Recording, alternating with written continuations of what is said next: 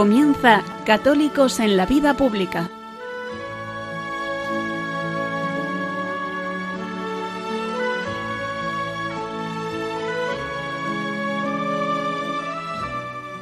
Un espacio dirigido en Radio María por Luis Zayas.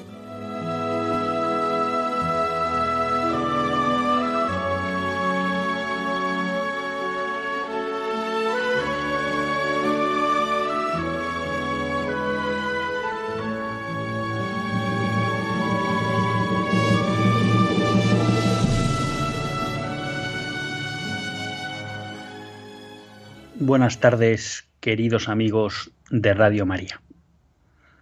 Un lunes más volvemos fieles a la cita con todos ustedes para hacer este programa Católicos en la Vida Pública. Un programa que, como todos ustedes saben, quiere ser una reflexión pausada sobre la actualidad nacional e internacional.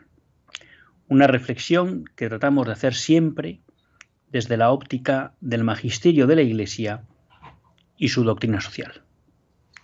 Una Iglesia que no nos cansaremos de repetir, que es madre y maestra.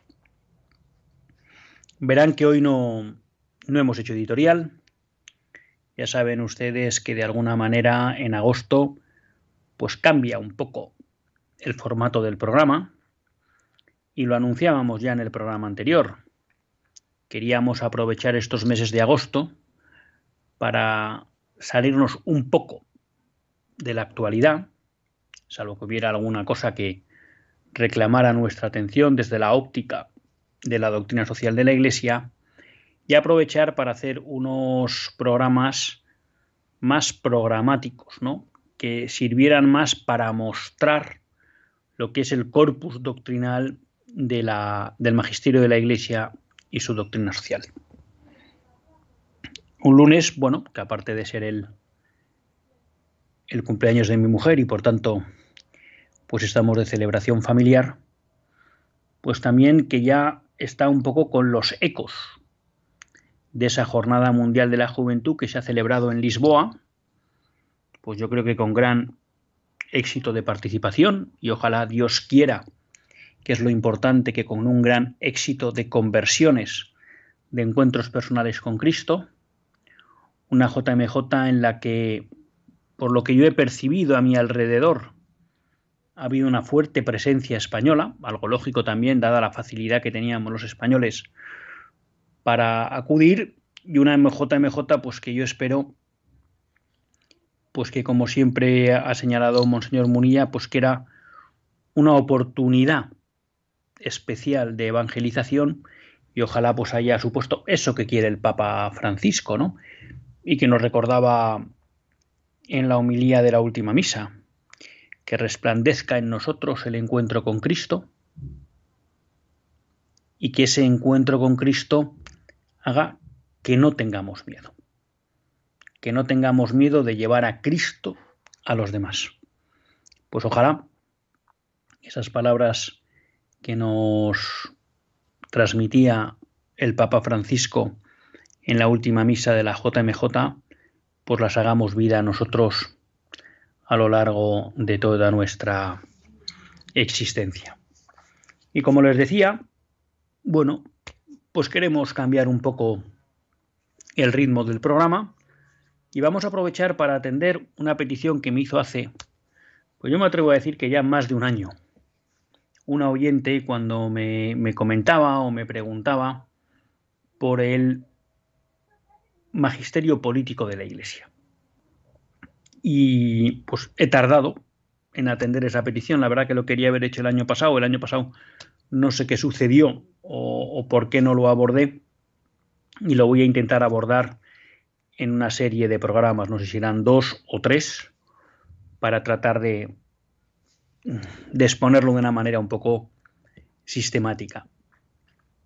Hay que decir que si ustedes quieren conocer de primera mano, que yo creo que es lo interesante, el magisterio político de la Iglesia, eh, tienen varias encíclicas que son importantes de leer, que fundamentalmente son de San eh, perdón, de León XIII. ¿no? Hay que leer Immortale Dei, hay que leer Libertas Prestesimus y, si no recuerdo mal ahora, porque me ha bailado, Sapiencia Cristiana.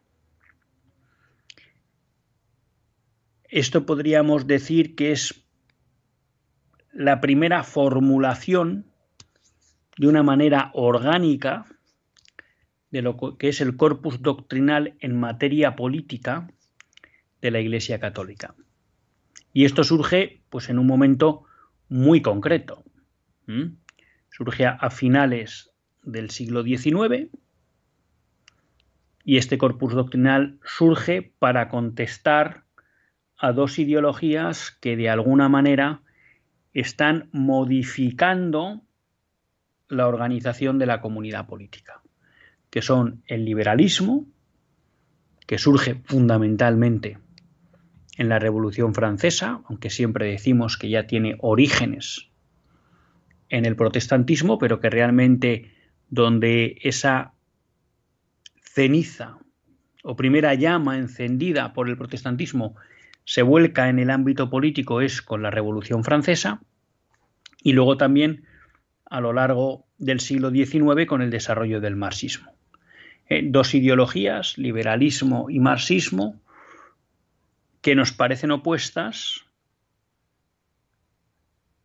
pero que las dos tienen una misma raíz, la autonomía total del hombre, el rechazo de Dios, y que por caminos distintos acaban llegando a la instrumentación de regímenes anticristianos y a veces en buena medida acaban también concordando en los fines que, promueven. Por tanto, en un momento en que de alguna manera lo que es que la comunidad política que venía estando construida desde la Edad Media sobre los principios cristianos empieza a caer y empieza a ser puesta en duda por parte de ideologías modernas, bueno, pues el magisterio se ve en la necesidad de explicar. De manera orgánica lo que es, vamos a llamar así, la concepción política del magisterio de la Iglesia. Entonces ya les digo que son estas tres encíclicas, Libertas, Immortale y Sapiencia Cristiana, donde está recogido lo que podría ser la explicación de lo que es una comunidad política cristiana, una forma cristiana de organizar la comunidad política. Junto a eso, yo les recomiendo que acudan al Compendio de Doctrina Social de la Iglesia, donde también encontrarán eh, un compendio de estas enseñanzas. En el catecismo podrán encontrar cosas también, aunque es verdad que el catecismo, como la finalidad es otra, es expresar la fe de la Iglesia, pues se van tocando puntos, pero de una manera, vamos a llamar, desorganizada respecto de alguien que busca el magisterio sobre la comunidad política. ¿Por qué? Porque está disperso a lo largo de todo el catecismo. Entonces yo ahí siempre recomiendo un libro, que les recomiendo vivamente, que es un libro titulado Catequesis Política de la Iglesia, que está escrito por Luis María Sandoval. Es un libro antiguo ya, porque es de los años 90, y que Luis María Sandoval publicó con el objeto de extraer del catecismo toda la enseñanza política de organización de la comunidad política que se derivaba del mismo. Entonces es un libro que está muy bien porque frente a las encíclicas, obviamente, este libro no es magisterio, pero es un libro que todas las enseñanzas que va transmitiendo, todas las conclusiones que va transmitiendo, las va referenciando a los párrafos del catecismo de la Iglesia. Con lo cual, para una persona que luego quiere ir verificando, bueno, vamos a ver esta interpretación o esta conclusión a la que llega el autor, cómo se relaciona con lo que dice el catecismo, pues es de un chequeo, por decirlo así, de una comprobación muy fácil. Y por tanto, uno se puede quedar tranquilo de que lo que está recibiendo, ¿no? lo que está leyendo, pues lo puede comprobar que es una lectura honrada, por decirlo así, del catecismo. Yo conozco personalmente a Luis María Sandoval, hace muchos años que no le he visto, veamos, no tengo ninguna duda de su honestidad intelectual, pero bueno, a veces, pues, entonces, por eso digo que es un libro que es luego muy sencillo de contrastar eso que nos dice que enseña el catecismo con el propio catecismo, porque eh, están permanentemente referenciando a los párrafos del catecismo de donde obtiene esa, esa enseñanza. Eh, luego hay manuales de doctrina social de la Iglesia, pero ya digo, a mí ese libro me parece, me parece brillante. Está editado por la editorial Espeiro. Claro, alguna vez lo hemos comentado, ¿no? A muchas personas les extraña que se hable del magisterio político de la Iglesia. La infiltración de la ideología liberal en el ámbito católico hace que hayamos caído en la trampa que tantas veces hemos comentado en este programa, de que entendemos que la fe debe iluminar solo la vida privada. Y eso es una falsedad. De hecho, una de las grandes amenazas que ya los, el imperio romano, pero todas las ideologías que han ido surgiendo luego, han visto en la Iglesia católica, en la, en la fe católica, en la fe cristiana, es que la fe cristiana tiene, vamos a decir una aspiración de totalidad. El Evangelio la fe, están llamados a iluminar y alimentar toda la vida del hombre. No solo su vida personal y familiar y no solo su vida de piedad, su relación con Dios. ¿Mm? El cristiano, de alguna manera, el hombre que recibe el bautismo, es un hombre nuevo. Y esa novedad que él tiene en su vida recibida del bautismo, la debe llevar a todos los ámbitos de la vida. ¿Eh? Cuando decimos, y no me quiero meter en teología porque yo sé, pero que el bautismo imprime carácter, una de, las una de las consecuencias de eso es que el cristiano se debe comportar en todos los ámbitos de su vida como un cristiano. En la familia, en el trabajo, en la sociedad, en la cultura y también en la política.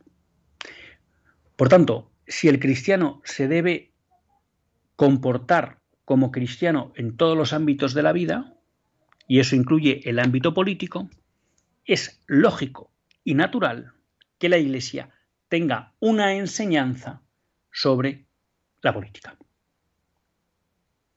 Es lo más normal del mundo. Porque no cabría o no tendría sentido que la Iglesia le pida al cristiano que en el orden político actúe como cristiano sin mostrarle cuál es lo que debe hacer un cristiano.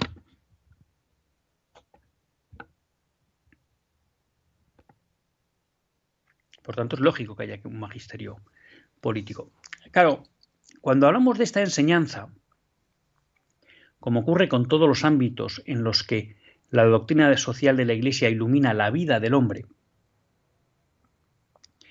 no tenemos que caer en la trampa de pensar que es que la Iglesia nos va a dirigir en todas y cada una de nuestras actuaciones en la vida política. No, no es eso. La Iglesia lo que nos va a dar es los principios que deben orientar nuestra actuación.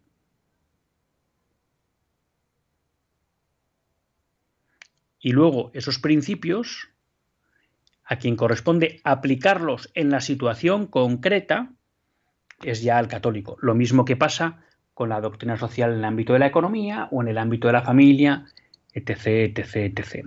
Por poner un ejemplo muy sencillo, ¿eh? la Iglesia nunca le va a decir a un matrimonio cuántos hijos debe tener. La Iglesia lo que enseña es que los matrimonios deben estar abiertos a la vida. Pero la Iglesia lo que no le va a decir a un matrimonio, y por tanto que un matrimonio no se puede cerrar a la vida. Pero eso no implica que la Iglesia le vaya a decir cuántos hijos tiene que tener, cuándo y dónde. No, señor.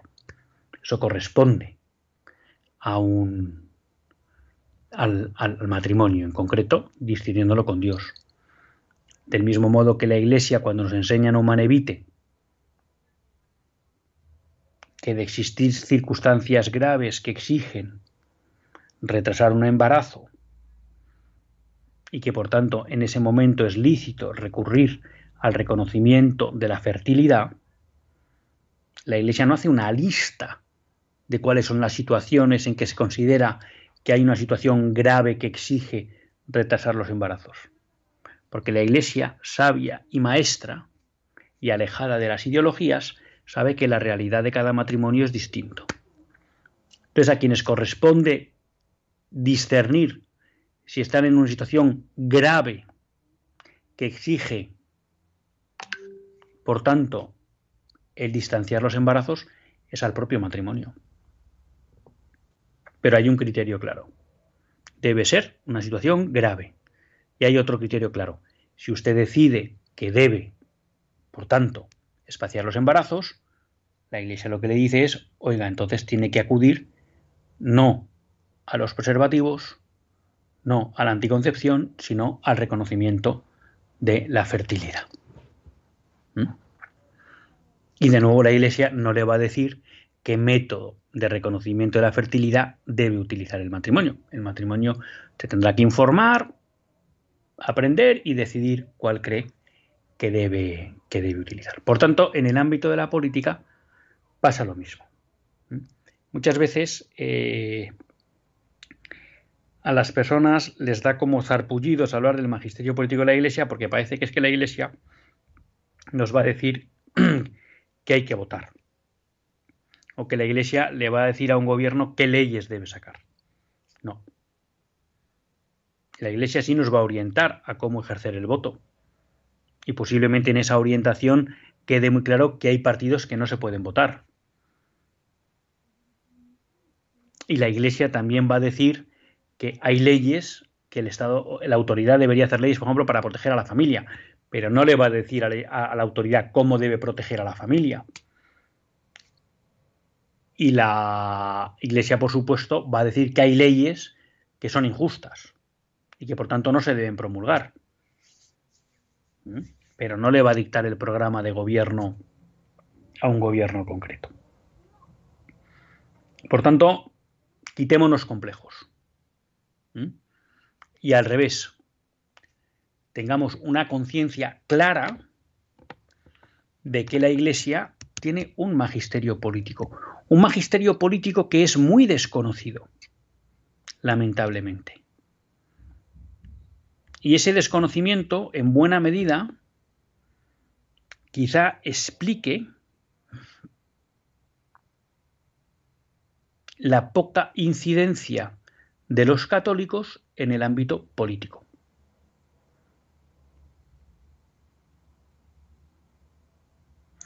Porque muchas veces el hecho de que los propios católicos desconozcan el magisterio político de la Iglesia hace que su actuación en política, y repito, cuando hablamos de actuación en política no solo estamos hablando de los políticos. Sino también en el ejercicio del voto que hacemos todos y demás, lo hagamos desde los parámetros de la modernidad. Y claro, si yo acepto y juego con las reglas de la modernidad, no estoy actuando como católico. Y por tanto, mi hacer político no tiene incidencia católica. De ahí la importancia de que conozcamos esto. Alguien puede objetar, bueno ya, pero lo que usted nos va a contar, en el fondo hoy es impensable. Bueno, no lo sé. No lo sé si es impensable.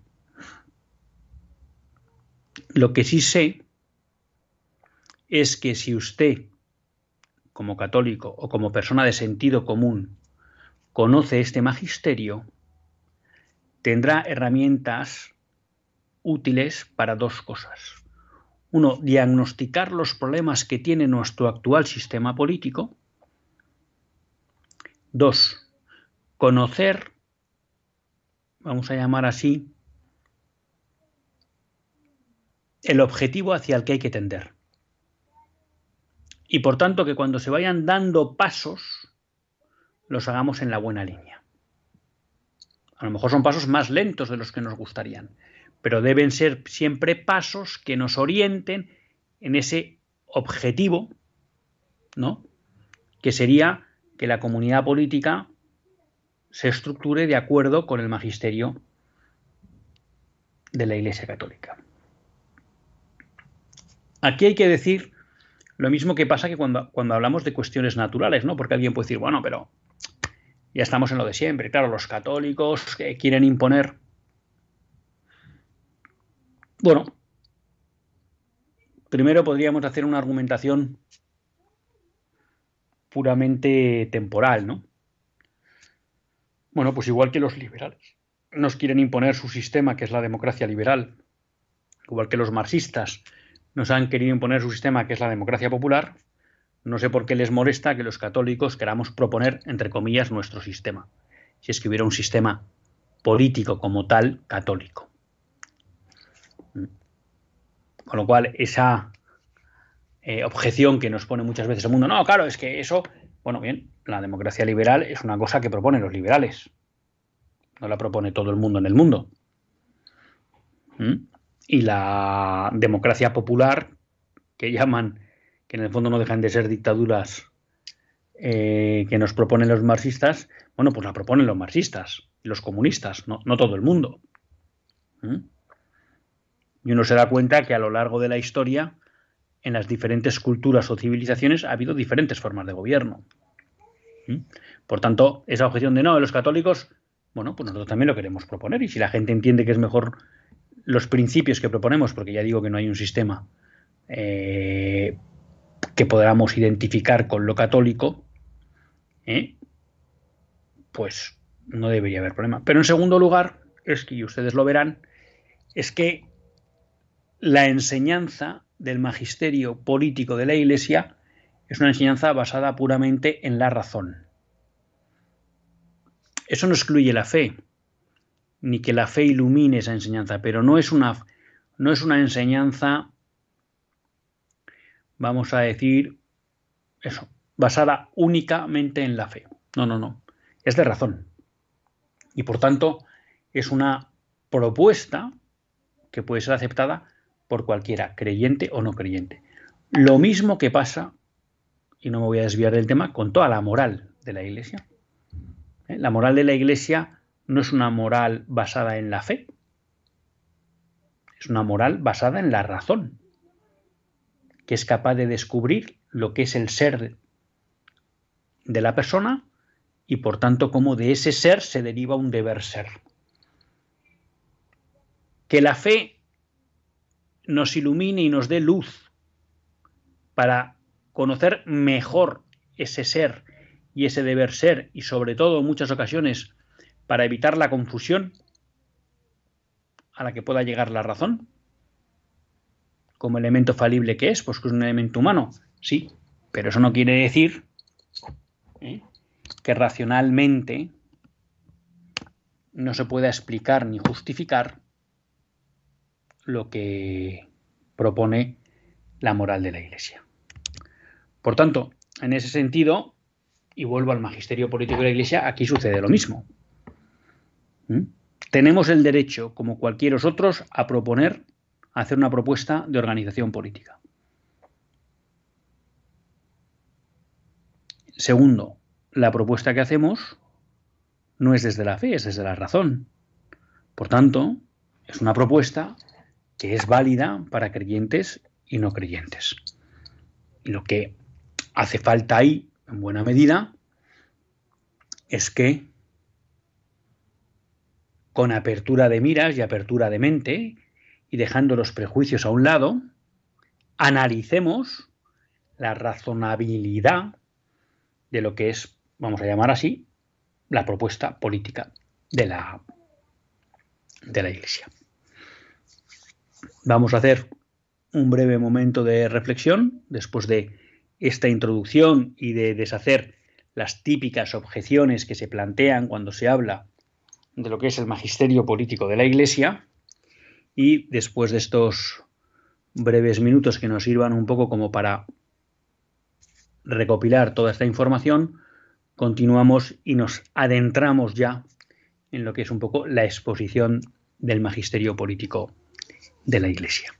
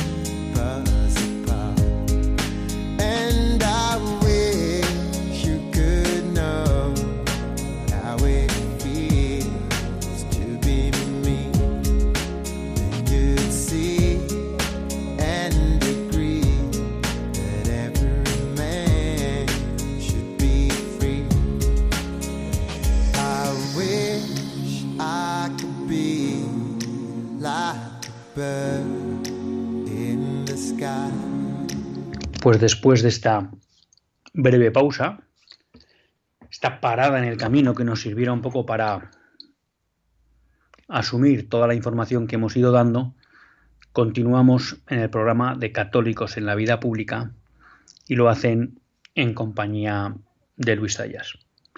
No se lo he dicho al principio, aprovecho ahora para pedirles oraciones por Nerea. Es una niña de 10 años que está, bueno, en una situación de enfermedad complicada y necesitamos oraciones. Entonces de ahí que acuda toda la familia de Radio María para que desde la piedad podamos conseguir mover al cielo para que, para que Nerea se cure. Muchas gracias a todos.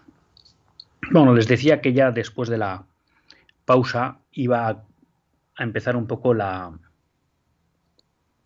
la exposición, de alguna manera, del magisterio político de la Iglesia. Cuando hablamos de política, lo primero que tenemos que tener en cuenta es que nos referimos a la comunidad política. ¿Qué es la comunidad política? De una manera sencilla, podemos decir que la comunidad política es el conjunto o la suma de la sociedad civil más la autoridad. Del sujeto regido, que sería la sociedad civil, más el sujeto rector. A eso es a lo que llamamos comunidad política. En el fondo, hablar de comunidad política es hablar de cómo se organiza la vida en comunidad. ¿Mm? Entonces, cuando hablamos de sociedad civil, estamos hablando de todos los individuos, las familias, las asociaciones, las empresas, todo el conglomerado ¿no? de corporaciones, de asociaciones, ¿eh? de cuerpos intermedios. Es un lenguaje típico del pensamiento político tradicional, ¿no? los cuerpos intermedios. También se habla de las entidades intermedias que constituyen la sociedad civil. Todo eso, todas esas instituciones, empezando por la familia, interactúan y es necesario organizar la convivencia. Y por tanto, de alguna manera aparece una figura que es a quien corresponde organizar esa convivencia, que es lo que denominamos autoridad. Esa autoridad tiene muchos niveles, porque tenemos desde las autoridades locales, regionales y autoridades nacionales, ¿no? Incluso autoridades supranacionales, siguiendo lo que podría ser eh, la guía de lo que es el principio de subsidiariedad. Entonces la comunidad política lo podemos resumir en que es la suma de la autoridad, sujeto rector, más la sociedad civil, sujeto, sujeto regido. Esto es la comunidad política. Y esa es la diferencia con la sociedad civil. La sociedad civil no incorpora a la autoridad. Nosotros nos gusta más utilizar el término autoridad. Muchas veces, eh, como sinónimo de autoridad, se habla de el Estado. Pero hay que decir que el Estado es un constructo, un constructo moderno que surge sobre todo a raíz de la Revolución Francesa, que es una forma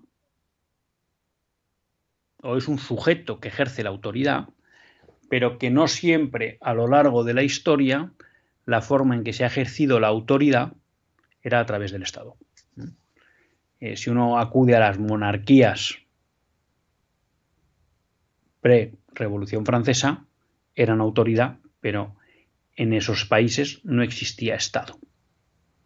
¿Mm? El Estado es un ente, fruto sobre todo del desarrollo de la, de la modernidad postrevolucionaria, que efectivamente asume el ejercicio de la autoridad, pero que no siempre se ha ejercido de esa forma. Entonces yo prefiero utilizar eh, el término autoridad. Incluso en muchas traducciones de encíclicas, desde mi punto de vista, se traduce erróneamente autoridad por Estado, cuando realmente en el original no se quiere hablar de Estado, que repito, es una forma de, sí, es una forma de autoridad, eh, por decirlo así, sino que, en el fondo el texto original se refiere a la autoridad. ¿Que ¿Quién es la autoridad? Es aquel sujeto al que le corresponde dirigir a la comunidad política. ¿Mm? Pero sobre eso ya hablaremos. Aquí voy a ver si soy capaz de hacerlo de una manera un poco ordenada. Eh, y lo que hay que decir es que la comunidad política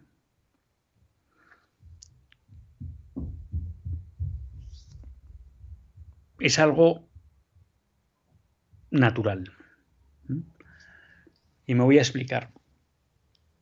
Cuando uno afronta la realidad de la comunidad política, lo que se pregunta es cuál es su origen.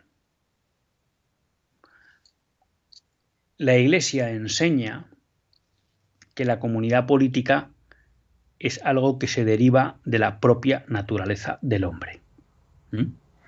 Hay una famosa frase de Aristóteles, precristiano como todos ustedes saben, que dice, el hombre es un animal político.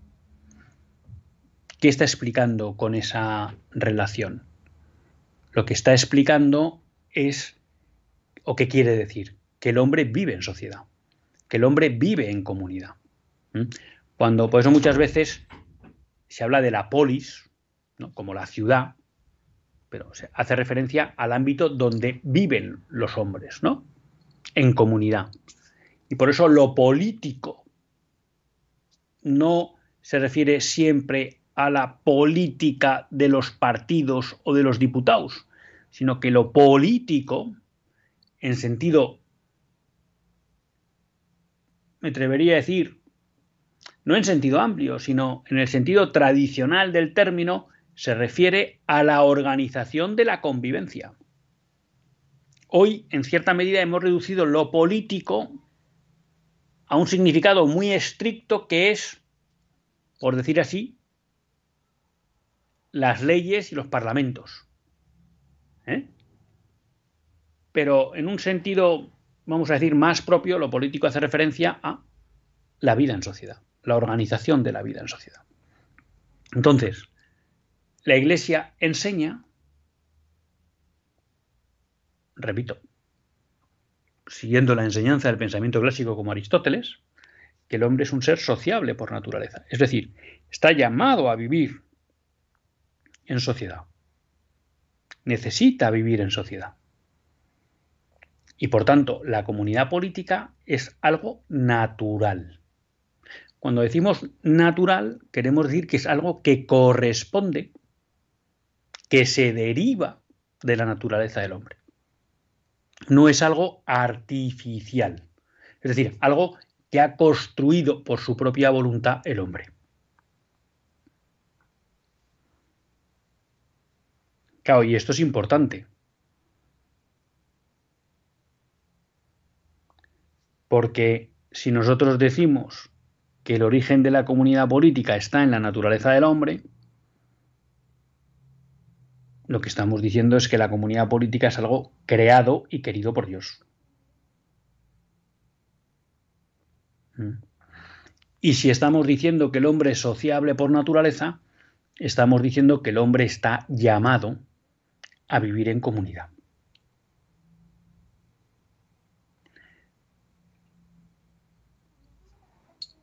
Con la Revolución Francesa, previamente ya, ¿no? Porque buena parte de las ideas que estallarán en la Revolución Francesa se fueron elaborando a lo largo de todo el siglo XVIII. Recordemos que la Revolución Francesa es 1789, finales del siglo XVIII, pero todo lo que se llama el movimiento de la Ilustración, el enciclopedismo, bueno, pues a lo largo de todo el siglo XVIII. Y a lo largo de todo el siglo XVIII van fermentando esas ideas que estallarán en la Revolución Francesa. Bueno, a partir de ahí se empieza a construir una teoría en la que lo que se viene a decir es que el hombre, en su estado original, está llamado a vivir solo. Es decir, se niega la naturaleza social del hombre, que repito, es algo que ya eh, enseñaba Aristóteles. Y lo que se viene a decir es que el hombre solo se da cuenta de que pues le faltan muchas cosas y entonces lo que decide es por propio interés juntarse con otros para vivir.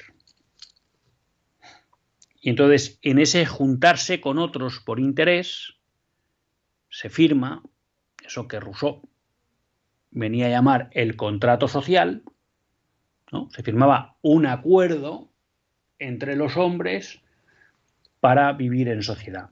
Y por tanto, la ilustración, y con ello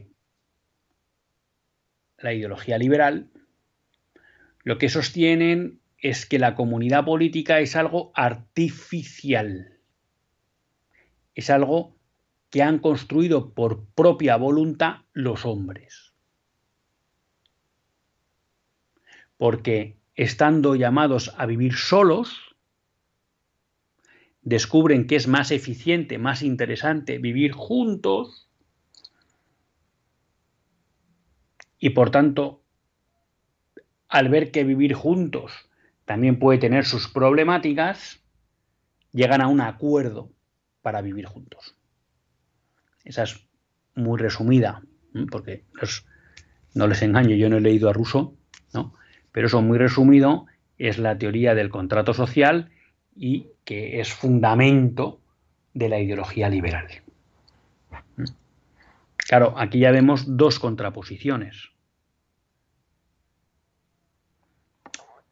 La enseñanza de la Iglesia, la enseñanza que se deriva de la naturaleza del hombre, nos enseña que el hombre es un ser social.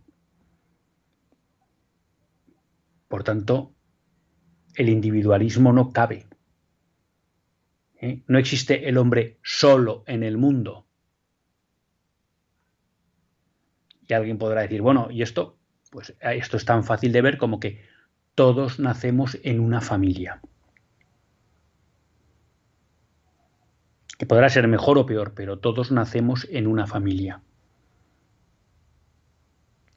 Y estamos, vamos a decirlo así, hechos para nacer en un ámbito en el que se nos acoja y se nos enseña a vivir. Es decir, desde el primer momento de nuestra existencia necesitamos de otros. No porque yo quiera, no porque yo decida que es más útil, que es lo que nos dice la ilustración y la ideología liberal. No, no, es porque lo necesito. Necesito alguien que se ocupe de mí cuando nazco. Y por tanto, como tengo que vivir con otros, porque lo necesito, lo natural del hombre es vivir en sociedad. De hecho, cuando el hombre decide no vivir en sociedad, normalmente se deshumaniza.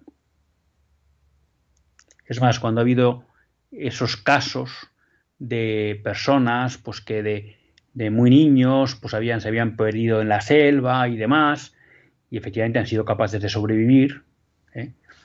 pero en cierta medida nos encontramos que en su forma, cuando se les encuentra, en su forma de ser, en su forma de actuar, eh, no dejan de ser pequeños animalillos, sin que por eso pierdan su dignidad de persona, pero no dejan de ser pequeños animalillos. ¿Mm? El hombre necesita de los otros para desarrollarse plenamente. ¿Mm? Y repito, por tanto, vive en sociedad no porque lo quiera, sino porque lo necesita. Luego, el vivir en sociedad no surge de que haya un pacto. En el inicio de los tiempos, claro, supuestamente, según Rousseau, sino de que es necesario. Por tanto, ya simplemente en el concepto de qué es la comunidad política, vemos un contraste grande me atrevo a decir, una contradicción constitutiva con la, visión de la comunidad política propia de la modernidad. Uno, que esta es natural, por tanto no es artificial, no es fruto de un contrato. Dos, el hombre es sociable por naturaleza, por tanto no cabe hablar de individualismo, del hombre suelto. Claro, y esto es importante, porque nos lleva a un paso más. Si la comunidad política deriva de la naturaleza del hombre, en cierta medida sus características básicas nos vienen dadas. Es decir, si la comunidad política es algo necesario para el hombre, que deriva de su naturaleza, la forma de organizar la comunidad política debe ser respetuosa con la naturaleza del hombre.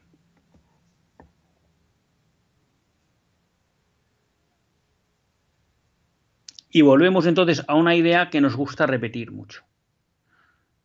El papel de la autoridad, que es a quien corresponde organizar la comunidad política, no es inventar cómo la va a organizar. Digo esto sobre todo en los aspectos esenciales, ¿eh? porque si luego hay que conducir por la izquierda o por la derecha, pues es un tema meramente temporal y consensual y se decide. Pero en los aspectos fundamentales en los que vamos a ir entrando ahora, lo que le corresponde a la autoridad es descubrir cómo son esos elementos básicos, no invertirlos. Claro, si nosotros asumimos la tesis contractualista, la tesis del contrato social, como lo que estamos determinando es que la comunidad política es un artificio creado a voluntad de las personas, de los individuos en un momento dado, de ahí se deriva la consecuencia lógica de que la organización de la comunidad política puede quedar al libre albedrío de la autoridad de cada momento. Y que es plenamente autónoma para organizar la comunidad política como quiera. Entonces ya ven ustedes que en este punto pues hay un choque importante. Por tanto, recapitulando, la comunidad política es la suma de la sociedad civil más la autoridad. Punto uno. La naturaleza de la comunidad política es que es necesaria. El hombre necesita de la comunidad política.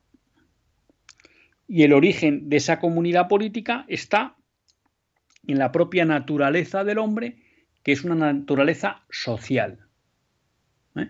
El hombre vive con otros. No existe ese hombre solo y único, separado de todo, del que nos habla las teorías del contrato social y el liberalismo. No existe.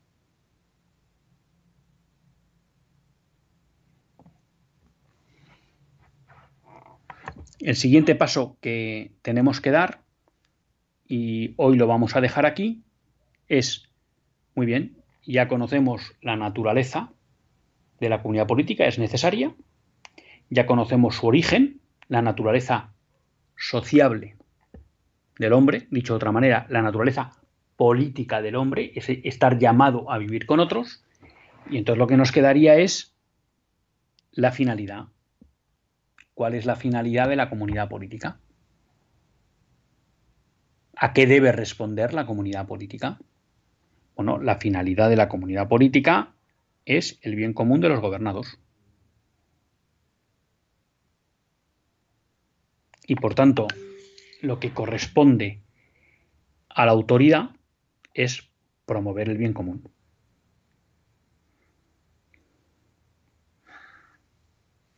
Y como profundizaremos el próximo día, como el bien común consiste en crear aquellas condiciones que hagan más fácil para los miembros de la comunidad política alcanzar la perfección,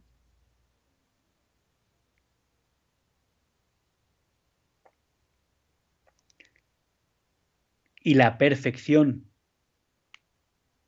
de un ente se deriva de lo que es, de su naturaleza, bueno, pues a la comunidad política lo que le corresponde es promover el bien común como conociendo el ser de las personas, la esencia de las personas y ayudándoles a promover, a actuar conforme a esa naturaleza para que alcance su perfección.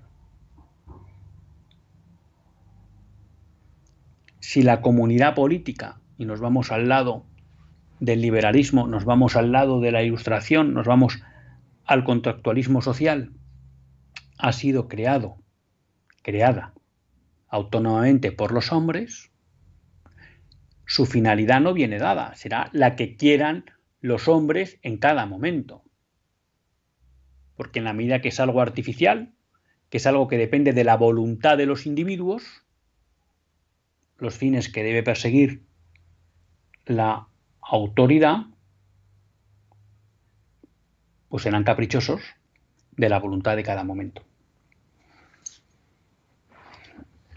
Como ven de nuevo, nos movemos en, en dos ámbitos, vamos a decir, totalmente contradictorios,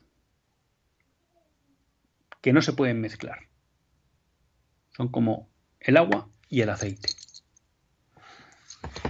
Esto no quiere decir que en la óptica natural católica de la política no haya muchos ámbitos donde efectivamente el ejercicio de la autoridad es discrecional.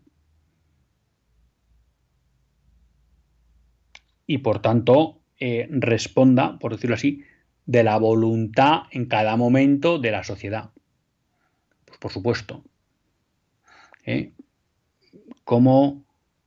Desarrollar la política energética, cómo desarrollar la política de transportes, cómo desarrollar la organización territorial, cómo desarrollar la política económica, la política fiscal. Claro que hay muchos ámbitos en el ejercicio de la autoridad, ¿no? Que pueden ir variando conforme el tiempo, las circunstancias, las situaciones, los tiempos. Pero hay otros elementos que nunca podrán cambiar, porque responden a esa naturaleza del hombre. Y esos elementos que deben permanecer siempre son los que niegan aquellos que defienden las tesis contractualistas.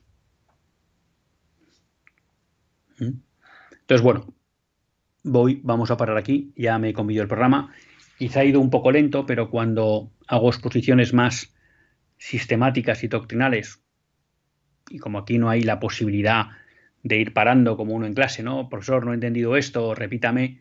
Bueno, pues he procurado ser un poco repetitivo y sobre todo de una forma pausada y secuencial. ¿Mm? Eh, estos meses de agosto, pues en muchas ocasiones yo no podré estar disponible para atender las llamadas por teléfono, pero si en un momento dado tienen alguna duda y se animan sobre lo que vimos en este programa o en el que sea, bueno, pues les animo a escribir a católicos en la vida pública arroba radiomaria.es, católicos en la vida pública arroba radiomaria.es y yo pues trataré de tener la disciplina de antes del siguiente programa repasar el mail y si han surgido algunas dudas en relación con este programa, pues empezar abordándolas y que de esa manera pues no se quede simplemente en una mera exposición, sino que podamos atender las dudas o problemáticas que les hayan surgido durante la misma. Me despido. Hasta el próximo lunes, si Dios quiere. Que Dios les bendiga.